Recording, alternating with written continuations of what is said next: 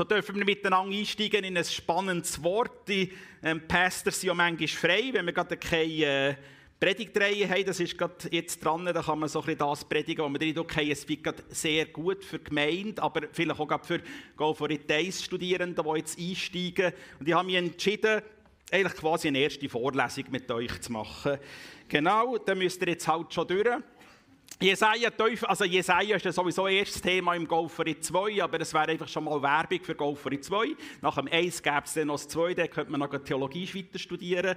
Dort nehmen wir uns ganz viel Zeit mit dem Jesaja. Ich möchte mit euch eine ähm, Teufelbohrung machen aus dem Jesaja im Sinne gerade ein bisschen von einer Vorlesung in Anführungs- und Schlusszeichen. Aber auf der anderen Seite ist das natürlich eine ungemein packende Botschaft, eigentlich auch gerade für uns als Kirche, für uns als Gemeinde. Danke vielmals, Berno, dass ich da nichts umschaue schießen, genau, wenn ich da ein hin und her laufe. Ähm, eigentlich etwas, was wir ja wissen, was für uns irgendwie ja schon klar ist. Also Gott ist der Lebensquell, selbstverständlich, und, und aus diesem Lebensquell heraus leben wir. Und er ist auch der, der uns immer wieder begleitet, der mit uns ist bis ans Ende dieser Weltzeit. Aber eigentlich das, was wir ja so ein bisschen wie wissen und auch verstehen, einfach mal aus der Perspektive von Jesaja aufgeschlossen überzukommen und auch zu verstehen, was er eigentlich mit dem meint und auch für uns ähm, Gültigkeit hat, ist ungemein spannend. Wir befassen uns also mit einem spannenden Typ und mit einem spannenden Buch. Jesaja, der alttestamentliche Apokalyptiker. Und jetzt in der, äh, das habe ich schon, je, schon zwei, drei Mal gesagt, aber der Sammy sagt manchmal schon Sachen zwei, drei Mal, das darf ich auch. Genau. Im Sinne von, äh, wenn man sagt Apokalyptik oder Apokalypse, dann verstehen wir gerade irgendwie Hollywood-Blockbuster und irgendwie Meteoriteneinschlag und irgendwie Umweltuntergangsszenarien.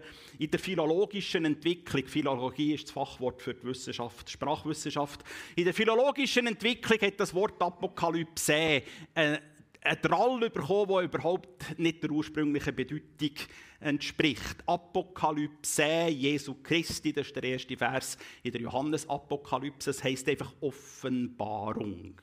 Also etwas ist zudeckt, etwas ist verborgen und das wird jetzt durch Gottes Offenbarung, durch Gottes Kraft enthüllt, offenbart.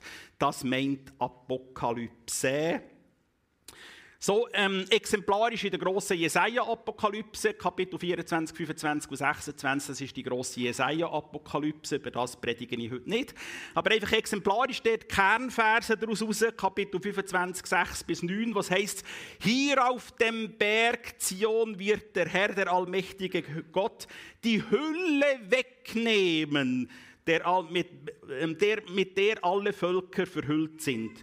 Und die Decke Jawohl, da baut sich jemand Wunderbares zu Wort. Genau. Und die Decke wegnehmen, wo ganze Völker zudeckt sind. Er befreit sein Volk von der Schande. Ja, in jenen Tagen wird man bekennen, der Herr ist unser Gott, er ist mit uns und so weiter. Und das Wort dort in Jesaja 25, das gipfelt nachher nicht, jetzt ganz modern übersetzen, dass alle Völker sind eingeladen zu Fondue Chinoise um einen guten Bordeaux. Ja, das sage ich nicht unbedingt. Nein, wäre ich mir nicht abartig dagegen. Also, exakt im hebräischen Grundtext heißt es, alle Völker sind eingeladen zu wunderbarem Fleisch und gut gelagertem Wein. Und mit den Veganern und den Vegetariern schauen wir dann, aber das kommt auch hier schon gut. So, vielleicht wachsen dann Tante Gott den Bäumen. Genau, wir lassen das jetzt weg. Ähm, das sind alles Spekulationen. Ähm, ich möchte mit euch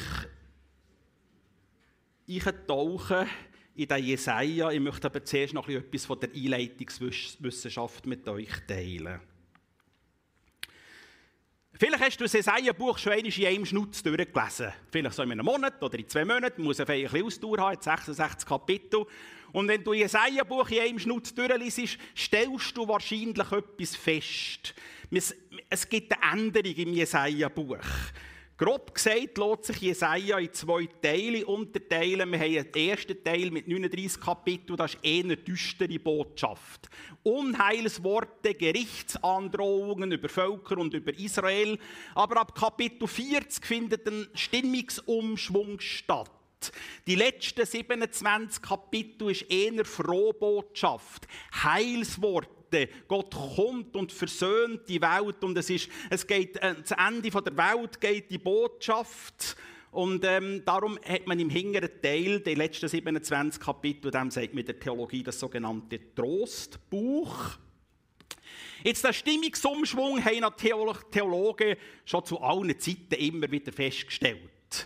Und die Kapiteleinteilung, die wir hier haben, 39 und 27 Kapitel, ähm, Kapiteleinteilungen sind ja nicht inspiriert. Jesaja hat nicht mit Kapiteln geschrieben, sondern die Kapiteleinteilung ist erst im Jahr 1205 durch Stephen Langton gemacht worden. Und Stephen Langton hat bei der Kapiteleinteilung den Stimmungsumschwung auch festgestellt. Von düsterer Botschaft in frohe Botschaft. Und so hat er eigentlich nicht, ähm, natürlich ganz absichtlich, hat er äh, die Kapiteleinteilung genau analog der Bibel gemacht. Also 39 Kapitel eher düstere Botschaft, das entspricht 39 Bücher vom Alten Testament.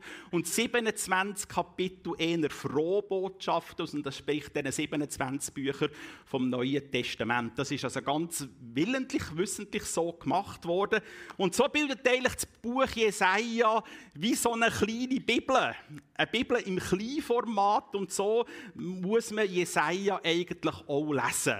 Und in der Einleitungswissenschaft ist man da sich einig, wenn man Jesaja zusammenfasst, müsste man sagen, Durchgericht zum Heil. Das ist die Botschaft von Jesaja. Aber Gottes Gericht ist niemals ein Hinrichten, sondern Gottes Gericht ist immer ein Herrichten. Es geht darum, ja, Amen. Es geht darum, dass Völker, Nationen, einzelne Menschen können umkehren dass sie können aufatmen können. Da ist der Wiederzurechtbringungswille Gottes dahinter. Gott will nicht, dass der Sünder stirbt, sondern Gott will, dass der Sünder umkehrt und neues Leben empfängt. Und das ist die Botschaft von Jesaja, nicht nur für das Volk Israel-Juda, sondern auch ähm, für alle Menschen. Und das ist so gipfelt Jesaja auch in dieser ganz grossen Vision, dass das Heil kommt. Und die letzte Botschaft von der Bibel und von den Propheten ist nie ähm, Zerstörung, sondern es ist immer wieder Annahme, Heil, Versöhnung, neue Schöpfung, neues Aufatmen. Siehe, ich mache alles neu. Das ist das Ende von der Johannes-Apokalypse und das Ende von der Jesaja-Apokalypse, dort im Kapitel 65, was heißt: Freut euch und seid fröhlich immer da über das, was ich schaffe. Jerusalem wird vom fröhlichen Gesang erfüllt und so weiter. Also, Freunde, ist jetzt das frohe Botschaft? Ja, ich meinte schon. Können wir mal Halleluja sagen? Ja, Amen. Das ist doch frohe Botschaft. Das ist die Botschaft der Propheten, dass Gott kommt und heilt. Das einfach so ganz kurz ein bisschen als Überblick über Jesaja. Lasst uns jetzt miteinander in, das, ähm, in den Jesaja-Psalm schauen. Das ist das kürzeste Kapitel im Jesaja-Buch. Es ist ähm, das einzige Lied, also nein, ist nicht, ist aber der einzige Psalm, es gibt auch noch andere Liederkompositionen natürlich, aber der einzige Psalm, darum ist er auch ähm, der Jesaja-Psalm, als Jesaja-Psalm bekannt. Es ist das Danklied der Erlösten und ähm, es ist, dort wird in einer literarischen Komposition, in einer Poesieform, wird dort beschrieben, wie Gott eigentlich mit seinem Volk möchte umgehen, wenn es denn nicht widerspenstig wäre. Das ist die Botschaft, die in Jesaja Kapitel 12 drin ist. Und lasst uns jetzt miteinander ein bisschen Teufelbohrung machen in das Jesaja Kapitel 12 Buch. Das ist nämlich höchst spannend. Ich lese mit euch da mal die Verse aus Jesaja 12. Dann wirst du bekennen, Gott ist mein Helfer. Ich bin voll Vertrauen und habe keine Angst. Den Herrn will ich rühmen mit meinem Lied, denn er hat mich gerettet. Voller Freude werdet ihr Wasser schöpfen aus Gottes reichen und lebendigen Quellen aus denen seine Rettung für euch strömt. Und ihr werdet sagen an jenem Tag, preist den Herrn, macht seinen Namen überall bekannt, verkündet allen Völkern, was er getan hat, sagt ihnen, wie unvergleichlich groß er ist, singt und spielt zur Ehre des Herrn, denn er hat gewaltige Taten vollbracht. Das soll die ganze Welt erfahren. Freue dich und juble, du Zionsstadt denn er der Lebendige wohnt in deiner Mitte, er, der große, heilige Gott Israels. Eigentlich müssten wir mal einen Jutzer haben, aber ich glaube, der Rudi Truppmann ist nicht da.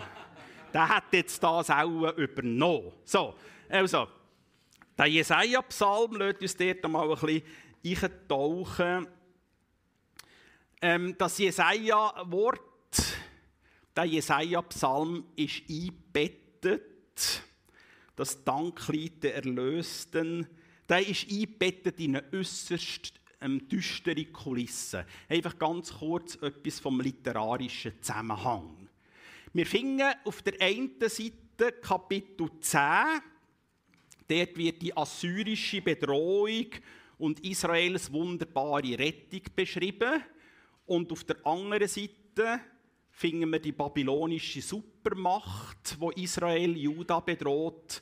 Und die prophetische Vorausschau von Jesaja, wie der König von Babylon stürzt.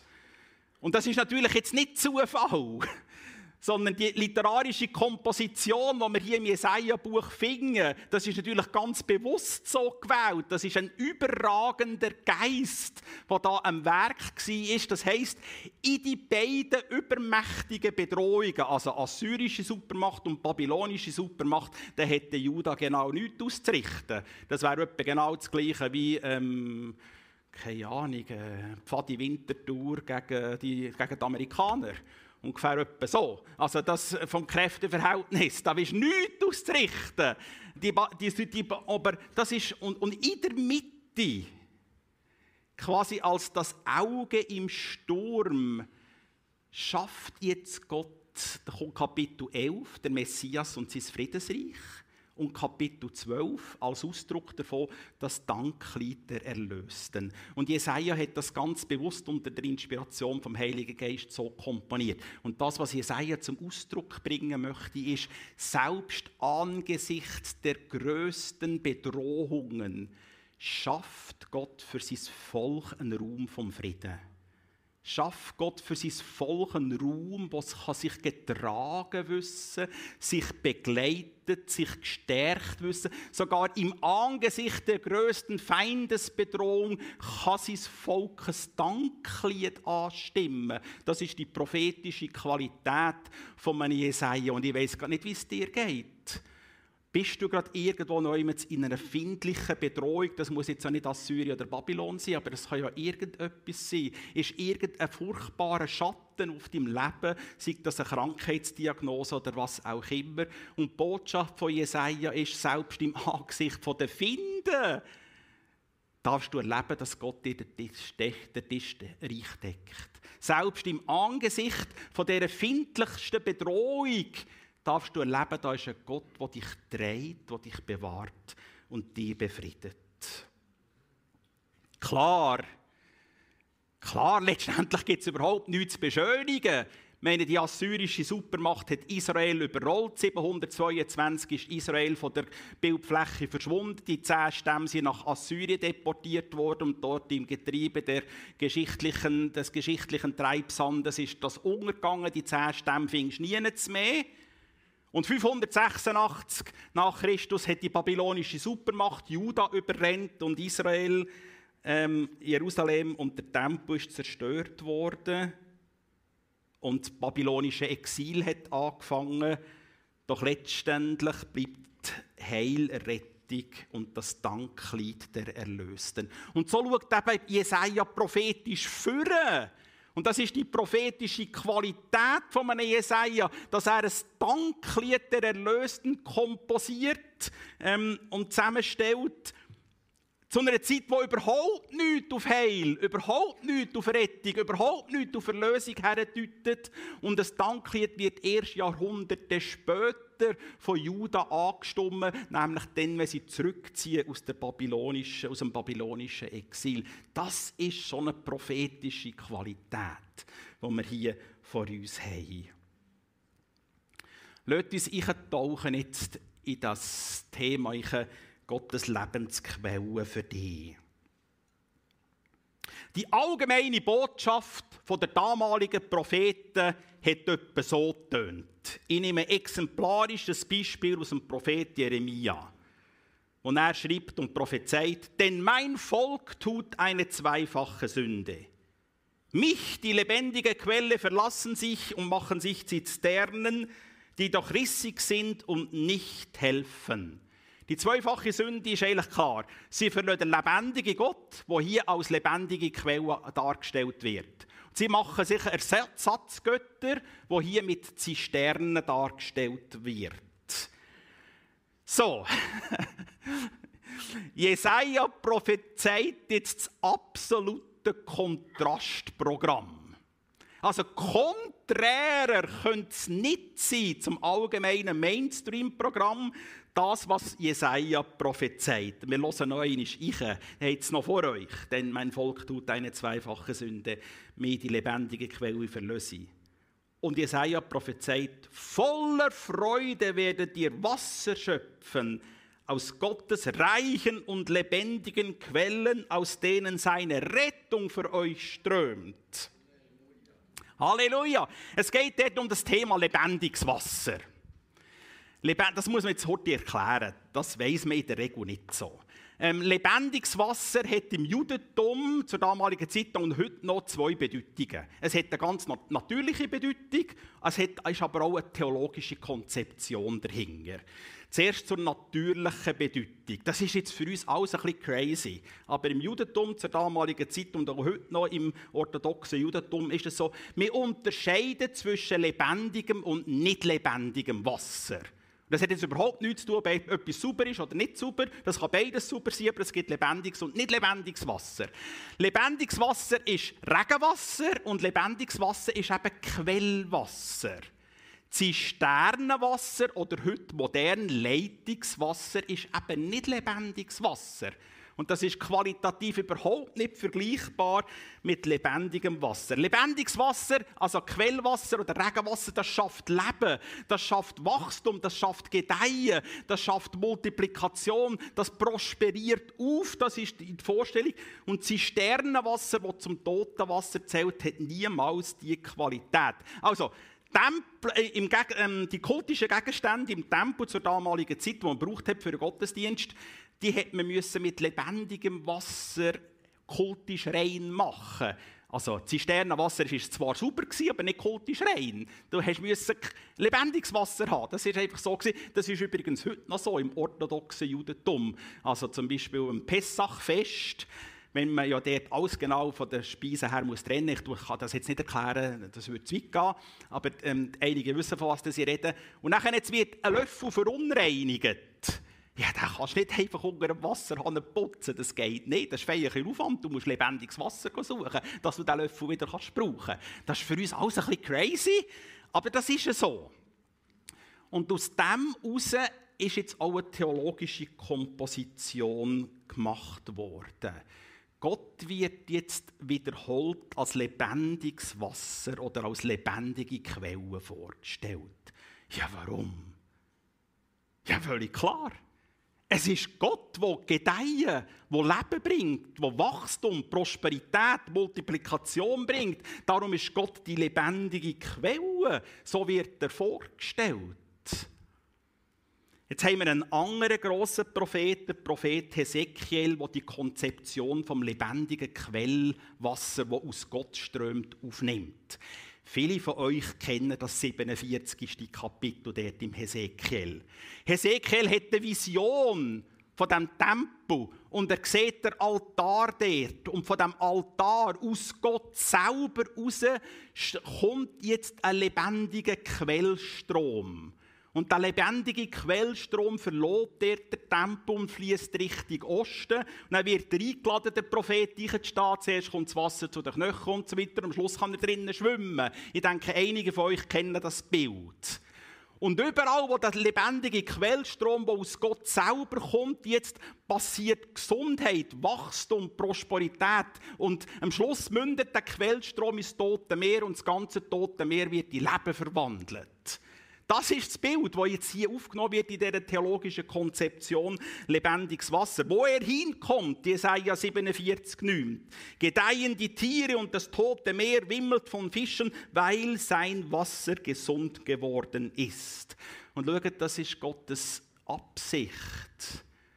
bei allem Todbringenden, sei es Krieg oder Krankheit und allem Widerwärtigen in dieser Welt, dass sein lebendiges Wasser in die Welt strömt und in dieser Welt aussen eine Veränderung passiert, Heil geschaffen wird, wird Versöhnung passiert, dass Nationen können aufatmen können, dass Kriege befriedet werden, dass Krankheiten eingedämmt werden. Und das gipfelt ja nachher dort in dem Malchut Yahweh, im Gottes Friedensreich, wo es kein Tod und kein Leid und kein Schmerz und kein Geschrei mehr wird sein. Aber wir fangen heute schon an, das Reich Gottes ausgeschaut. Und das Reich Gottes ist angebrochen, oder? Einverstanden. Und darum sind wir unterwegs. Und das ist jetzt Habt ihr einen Gedanken noch? Seid ihr noch da?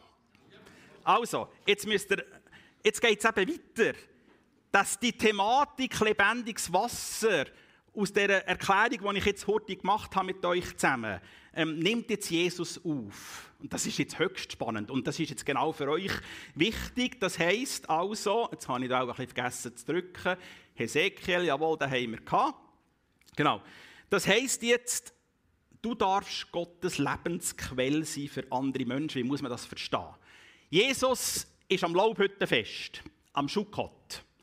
Und dort lesen wir in der Bibel, in, ähm, im Johannesevangelium, dass ähm, der Tier nachher ähm, in diesem Laubhüttenfest quasi die Rabbiner und die Schriftgelehrten eine Prozession gemacht haben und Hesekiel Kapitel 47 quasi nachgespielt oder prophetisch vorausgespielt haben. Und zwar sind sie abgegangen vom Tempel zum Zeitteich Siloa ab und haben dort Wasser geschöpft und sind mit dem Wasser wieder hochgelaufen zum, zum Tempel und haben das Wasser nachher dort beim Altar ausgeleert. Und durch das haben sie ein Bild sichtbar gemacht. Sie haben gesagt, das, was Hesekiel in Kapitel 47 geschrieben hat, wird einmal mal passieren. Wir das jetzt schon ein bisschen vorspielen. Vortheaterlich kann man nicht sagen, aber ihr wisst, was ich meine. Es wird ein bisschen prophetisch vorausgespielt, das wird mal passieren. Hier wird mal Gott aus der lebendigen Quellstrom rausgehen und alles wäre so. Jetzt müsst ihr euch in die Szene versetzen. Jesus ist an diesem höchsten Festtag dabei. Er als junger Rabbi von Nazareth, und Nazareth gilt sowieso nicht, und er sind von diesen gestandenen religiösen Männern mit ihren Bärten und ihren, ähm, genau. Und jetzt kommt Jesus und ruft laut in die Menschenmenge inne. Wen da dürstet, der komme zu mir und trinke. Wer an mich glaubt, von dessen Leibe werden, wie die Schrift sagt, ja logisch, Hesekiel Kapitel 47, Ströme lebendigen Wassers fließen. Hey, habt ihr das? Habt ihr das wirklich geschnallt, was, jetzt hier, was Jesus hier macht? Jesus tut jetzt das prophetische Wort in Hesekiel 47 christologisch auslegen. Jesus hat eine ganz andere Hermeneutik, das wisst ihr dann nach einem halben Jahr, was das ist. Ähm, eine ganz andere Hermeneutik, in dem, dass er sagt, nein, es geht gar nicht um eine wortwörtliche Auslegung, überhaupt nicht, das ist gar nicht Diskussion, sondern es geht darum, dass Menschen, die zu Christus finden, die werden jetzt zu dem lebendigen Quellstrom. Die werden jetzt von dem lebendigen Wasser erfüllt, aber das lebendige Wasser soll jetzt weiterfließen in die Welt zu anderen Menschen und Frieden schaffen, Gedeihen, Prosperität, Multiplikation. Und wer ist das? Ja, kannst du den Nachbar anschauen. Oder kannst du dich selber anschauen. Um das geht es ganz genau. Ähm, Sammy hat letzte, letzte Sonntag über die lebendige Tempel geredet, wo wir herlaufen. Ja, das ist genau das gleiche Bild. Das nimmt Jesus hier auf und zeigt quasi in einer Rückbesinnung auf die theologische Komposition lebendiges Wasser, wo wir jetzt beim Jesaja und beim Hesekiel ausgeführt haben. Er sagt, nein, das sind, das sind Menschen, die mir glauben die erfüllt sind mit dem Heiligen Geist in dieser Welt laufen, Frieden bringen, Wasser austeilen, Leben teilen, Prosperität machen und so weiter. Es ist schon ein bisschen crazy, verstanden? Also auf der einen Seite ist ja das eine mega Ehre, aber es ist auch eine gewaltige Verantwortung, wenn wir sagen, wir, und jetzt im Speziellen Golforit 1 Studierenden, ihr seid die lebendige, die lebendige Quellen. Das ist eine begeisternde, gewaltige Zusage. Und das beschreibt Jesaja, wenn er dort in seinem Psalm schreibt: Voller Freude werdet ihr Wasser schöpfen aus Gottes reichen und lebendigen Quellen, aus denen seine Rettung für euch strömt. Kannst du das nehmen? Gerade jetzt in diesem Gottesdienst. Ich bin eine lebendige Quelle. Wow! Angeschlossen an den lebendigen Quellstrom. Aber nicht für mich, dass ich nur genug zu saufen habe, für mich, Entschuldigung, zu trinken habe, ähm, sondern dass das darf weiter fließen, prosperieren, qualitativ etwas wachsen und weitergehen. Lasst uns das zweite anschauen, aber wir müssen ein bisschen pressieren, aber es kommt schon gut. Also, Gottes begleitende Gegenwart für dich. Der Jesaja-Psalm geht weiter. Und ihr werdet sagen zu der Zeit, also dann, wenn Gott als lebendige Quelle mit dem Volk Gottes unterwegs ist und wir die lebendige Quelle sind, Dankt dem Herrn, ruft seinen Namen, macht kund unter den Völkern sein Tun, verkündigt, wie sein Name so hoch ist. Lob singet dem Herrn, denn er hat sich herrlich bewiesen. Solches sei kund in allen Landen. Jauchze und rühme, die du wohnst auf Zion, denn der Heilige Israels ist groß bei dir. Amen. Ja, Jesaja ist immer auch der Völkerprophet. Das fängt schon im Kapitel 2 an, kommt und lasst uns ziehen hinauf zum Berge unseres Herrn. Da gibt es ja ein Lied, irgendwie ein uralter Scherben. Genau, und dann heisst es dort, und Weisung wird ausgehen von Zion und bis ans Ende der Welt wird die Botschaft gehen, ist immer der Völkerprophet Jesaja. Und das ist zu der Zeit, wo das Heil auf Juda, Israel beschränkt war, ist schon sehr erstaunlich dass er immer die Show hat für alle Völker. Und jetzt wird hier beschrieben, dass Menschen, die im Speziellen autorisiert und mit dem Geist erfüllt worden sind und die lebendige Quelle auf sich nehmen, aufgesogen haben und weitergeben, die sind jetzt hier mit dieser Botschaft unterwegs. Machet kund unter den Völkern sein Tun. Verkündigt, wie dein Name so hoch ist und so weiter, der Text, den wir gelesen haben. Wir sind also aufgefordert, das jetzt weiterzugehen, dass der Strom weitergeht. Damit das möglich ist, damit wir die Botschaft weitertragen können, braucht es eine ganz bestimmte Voraussetzung. Und die ganze bestimmte Voraussetzung wird jetzt im letzten Vers beschrieben, wo Jesaja schreibt: Jauchze und rühme, die du wohnst auf Zion, denn der Heilige Israels ist groß bei dir. Es ist eigentlich die begleitende Gegenwart von unserem Gott. Und ja, ja, ich sehe es euren Gringen an. Das holt uns jetzt wirklich nicht vom Sockel. Ich verstanden. Also es hätte der Heiland schon lange versprochen, denn siehe, ich bin alle Tage bei euch bis an das Ende der Weltzeit und so weiter. Also das holt uns jetzt wirklich nicht vom Hocker, dass jetzt da der Heiland mit uns unterwegs ist. Aber zur Zeit von Jesaja und das, was unmittelbar nach Jesaja passiert ist, ist das eine unglaubliche Vision. Und das bedarf jetzt wahrscheinlich einer Erklärung. Für einen Jude zur damaligen Zeit ist es klar der Tempel ist der sichtbare Beweis, dass Gott da ist. Ja, der, hat, der wohnt ja dort im Allerheiligsten. Versteht ihr? Und wenn ich in der Gartenbeiz mein Cappuccino trinke, dann kann ich ja zum Allerheiligsten schauen, in die Tempoanlage, dann weiss ich, Gott ist da. Also das ist der sichtbare Beweis, Gott ist da und weil Gott da ist, ist er ein Gott, der für Israel rechtet, für Israel kämpft, für Israel eintritt, für Israel der Sieger ringt. So, das ist die Botschaft, die zur damaligen Zeit wie klar war. Gott ist da. Also die Frage ist, gibt es einen Gott oder gibt es keinen Gott? Das ist modern gedacht. Das hat niemals ein antiker Mensch gedacht. Das denkt mehr seit der Aufklärung. Sondern die Frage von Israel war, ist Gott mit uns? Ist er ein Gott, der mit uns streitet, mit uns kämpft, uns vorausgeht und so weiter? Das war die Frage. Jetzt passiert etwas Unfassbares. Etwas, was kein Jude sich jemals ausdenkt hat. Jerusalem und der Tempel wird zerstört von der babylonischen Supermacht. Und alle Kultgegenstände, die dort im Tempel gebraucht worden sind, werden deportiert nach Babylon und werden dort im Tempel vom Hauptgott der Babylonier, dem Gott Marduk, aufgestellt. In der Antike war es ja immer so, da waren nicht nur Völker miteinander im Krieg. Das sind ja immer Götter, die miteinander gekämpft haben. Das war die Vorstellung. Und jetzt heisst das im Verständnis der damaligen Zeit folgendes. Gott ist weg. Gott ist besiegt worden. Er ist besiegt worden vom Hauptgott der Babylonier, vom Marduk.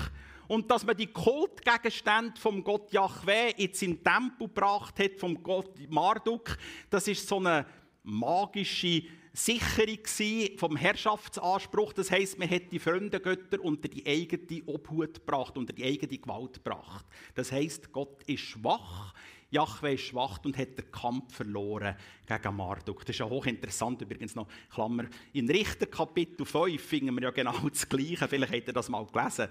Dort wird ja von den Philister wird ja ähm, Bundesladen gestohlen, habt ihr das mal gelesen? Und dann wird das aufgestellt im Hauptgott von den Philister, der beim, beim Gott Dagon. Und jedes Mal, nachher gehen sie am Morgen wieder schauen, dann ist der Dagon wieder vom Ranzen gefallen. Habt ihr das schon gesehen? Dann stellen sie den Dagon wieder auf, dann geht es wieder der Tag, dann geht der Dagon wieder auf den Ranzen. Und dann irgendwann sagen die Philister, oh, oh, oh, oh, oh, mit dem Gott der Israeliten ist auch nichts gespassen. Wir gehen die Bundeslade gescheiter wieder um. So, also, das ist genau die Situation. Und das ist jetzt passiert. Und im Normalfall wäre eigentlich so, ist, dass die Religion, das Volk im Getriebe, der Sand, im Sandgetriebe von der Zeit untergeht und nichts mehr ist. Doch die Rabbiner im babylonischen Exil haben jetzt aus der Tora, aus den fünf Mosebüchern, etwas herausgenommen. Sie haben dort herausgelesen und gesehen, nein, nein, nein, nein, Gott Jahwe ist gar nicht schwach. Das ist nicht wahr. Sondern er ist ja der Herr von der Himmel und Erde. Er ist der größte Gott. Aber Gott Jahwe hat das zugelassen aufgrund der Sünde von seinem Volk. Und dahinter ist der Wiederzurechtbringungswille, dass sein Volk Buß tut und kann umkehren kann. Und in dieser Zeit nachher im babylonischen Exil ist Synagogen entstanden, die es ja vorher nicht gegeben. Synagoge, wo man dann hat die Schriften zu lesen. Und im babylonischen Exil ist nachher die Torah, die fünf Mosebücher und die prophetischen Schriften sind immer wichtiger geworden und sind dann auch heilig geworden. Die Zusammenstellung vom Alten Testament hat angefangen, die sind vorher nicht heilig gewesen. Auch ganz wichtige Schriften, aber die sind erst im babylonischen Exil so ganz wichtig geworden. Und dann haben die babylonischen Rabbiner im Exil haben so eine, es geht um die Gegenwart Gottes. Gott ist jetzt ja weg. Jetzt müssen wir doch irgendwie, dass Gott wieder mit uns ist. Und sie haben dort so eine Formulierung entwickelt, wo man sagt, wo zwei oder drei im Namen Yahweh die Tora lesen, da ist Yahweh mitten unter ihnen. Das kommt uns irgendwie bekannt vor. Oder? Auch schon gehört. Kommt dir sehr bekannt vor. Jesus nimmt jetzt das babylonisch-rabbinische Zitat auf und tut das christologisch umdeuten. Er hat das also nicht erfunden, sondern er greift zurück auf die babylonische ähm, Synagogentradition und sagt jetzt für sich selber, wo er sagt, wo zwei oder drei in meinem Namen versammelt sind, da bin ich mitten unter ihnen. Und das gipfelt nachher in der Aussage, was heißt, und siehe, ich bin bei euch alle Tage bis an der Weltende. Darf ich die Worshipper bitten, dass sie doch vorkommen? Und ich möchte dich fragen, weißt du, dass Gott mit dir ist? Und zwar ganz unabhängig davon, ob du jetzt etwas spürst oder nicht. Und das ist die Botschaft von Jesaja Kapitel 12. Gottes Lebensquelle und begleitende Gegenwart.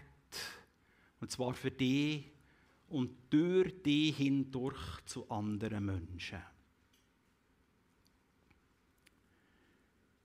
Und für uns ist jetzt ganz wichtig in diesem Zusammenhang die apokalyptischen Visionen von einem Jesaja oder von anderen Propheten. Das sind nicht einfach utopische Hoffnungsluftschlösser. Es sind ja nicht irgendwie Botschaften, die uns irgendwie probieren, durch ein schwieriges Leben durchzutrösten. Sondern es ist lebendiges Wort Gottes, das wahr ist. Und auf dem, auf dem können wir aufbauen, einverstanden? Das nährt uns, von, dem leben wir. Das ist lebendiges Wort Gott und Christus ist das personifizierte Wort Gottes. Und er hat uns Gott offenbart. Gott, der im alten Bund eher so ein bisschen verborgen war, so ein bisschen nicht ganz zugänglich, wo man zum Teil auch ein bisschen fürchten musste. Die große Apokalypse ist mit Christus passiert. Er ist gekommen und hat uns gezeigt, wie der Vater ist. Und wenn Gott so ist, wie er uns in Jesus Christus offenbart ist, hat die ganze Welt Hoffnung. Hoffnung in allen Widerwärtigkeiten, in allen Nöten, aber auch Hoffnung dort, wo das Leben Freude macht. Weil wir dürfen wissen, hey, ich empfange es aus seiner wunderbaren Hand. Und möchte einfach, wir haben das prophetische Wort gehört, ganz zu Beginn vom Gottesdienst von der Nati. Christus wieder ins Zentrum. Das ist mir noch so, noch so ein bisschen vor dem Gottesdienst im Gebet so ein bisschen nachgegangen. Wir leben ja einfach in dieser Welt und da ist halt immer professionelle Home Manager und, und Teenager irgendwie auf Kursbringer, wenn es dann klappt, hin und wieder. So, oder wir sind irgendwo im Geschäft dran, eine Geschäftsfrau, oder wir haben unseren Betrieb, Bauerei, wo es viel zu tun gibt. Aber wissen wir eigentlich, dass wir zu höherem berufen sind? Dass wir berufen sind, aus dieser Lebensquelle rauszunehmen. Dass wir berufen sind, Frauen, Männer, Jugendliche, Senioren, Familien, Teenager zu sein, Singles zu sein, um diese Lebensquelle weiterzugehen.